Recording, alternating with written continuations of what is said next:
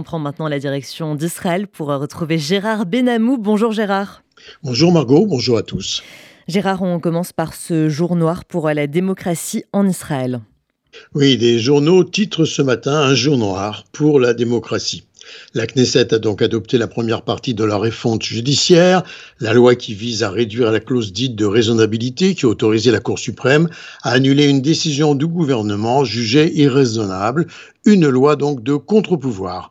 C'est l'aile la plus à droite du gouvernement et du Parlement qui a fait pression sur le Premier ministre pour qu'il renonce à des allègements ou à un consensus. En effet, Benjamin Netanyahu s'était au départ prononcé en faveur d'un compromis. Cependant, il semble que la permanence de la protestation, sa détermination à poursuivre durant des mois les dénonciations de dictature prêtées à la coalition, en réaction également à la menace des réservistes volontaires de ne plus participer aux entraînements, l'extrême droite a compris que si officiellement le gouvernement a le pouvoir, le vrai pouvoir économique, sécuritaire, administratif, intellectuel est détenu par les protestataires, par la rue.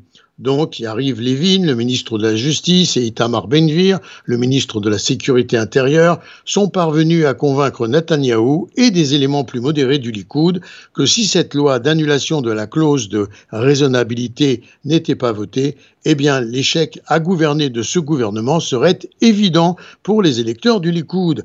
Aussi, la loi a été votée par 64 députés contre zéro. L'opposition a quitté l'hémicycle au moment du vote, affirmant son illégalité.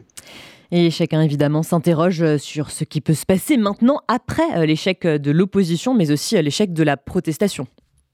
Eh bien, des mois de manifestations intensives contre la réforme n'ont pu empêcher ce vote, qualifié par les protestataires de premier pas vers la dictature, même si ce sentiment rationnellement est excessif. À ce stade, en tout cas, les opposants se sont convaincus que l'extrême droite va vouloir confirmer sa victoire et la renforcer par d'autres lois, d'autres votes pour se doter d'un pouvoir sans partage, détruisant le principe démocratique de séparation entre l'exécutif et le judiciaire. Alors où se placent les espoirs des protestataires et de l'opposition après ce vote, Gérard? Eh bien, plusieurs organisations civiles protestataires ont adressé un recours à la Cour suprême pour demander l'invalidation du vote qui portera atteinte à une loi fondamentale. Cependant, le doute existe dans l'opposition que la Cour suprême soit en mesure d'exercer ses prérogatives dans ce sens, parce que d'abord, la démarche est juridiquement très complexe. La Cour devrait invalider une loi proche de la euh, loi fondamentale qui, visite, qui vise à limiter ses prérogatives concernant sa capacité à décréter la euh, déraisonnabilité au cas où elle invaliderait le vote, elle renforcerait la conviction de la droite du gouvernement que cette loi votée était nécessaire pour protéger le gouvernement des abus de la Cour. Par contre, si la Cour s'abstient d'intervenir, ce sera, estiment les protestataires, le feu vert donné à d'autres réformes plus sévères qui détruiront totalement le système démocratique actuel. Et quelles seraient les conséquences politiques et économiques pour euh, le fonctionnement du pays si la Cour appliquait toutefois, euh, l'annulation de cette loi?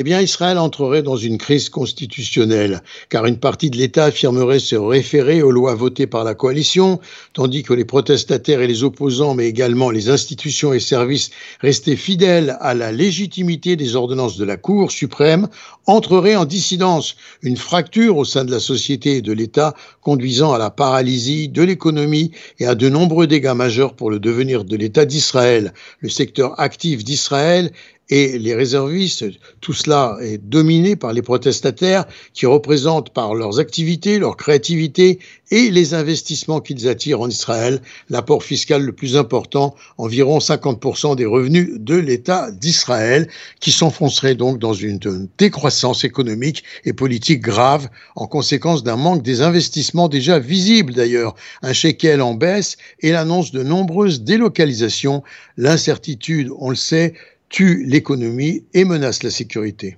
Et dans l'opposition comme euh, dans la majorité, on s'applique euh, maintenant à désigner les responsables.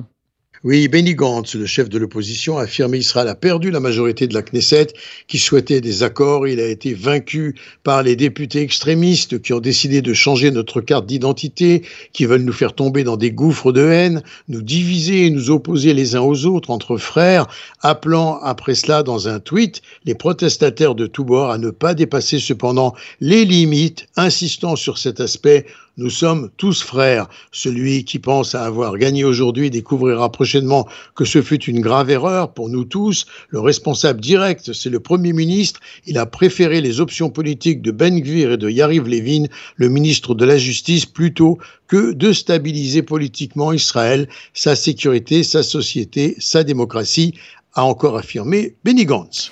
Et enfin, Gérard, de son côté, Benjamin Netanyahou s'est adressé au public pour euh, tenter de justifier son soutien au vote de l'annulation de cette clause de raisonnabilité et euh, calmer les tensions. En, en effet, le Premier ministre a promis que ce serait mis à profit les vacances parlementaires de cet été trois mois jusqu'au mois de novembre pour essayer de trouver un consensus pour la suite de la réforme. En attendant, la protestation se durcit, il faut bien le dire, à Tel Aviv et désormais même à Jérusalem. La colère gagne les rangs de la protestation et la police a dû utiliser de nouveaux moyens pour la dispersion des manifestants hier, les asperger en plus du reste avec un liquide puant. La tension est palpable ce matin parmi les protestataires. Gérard Benamou en direct de Tel Aviv pour RCJ.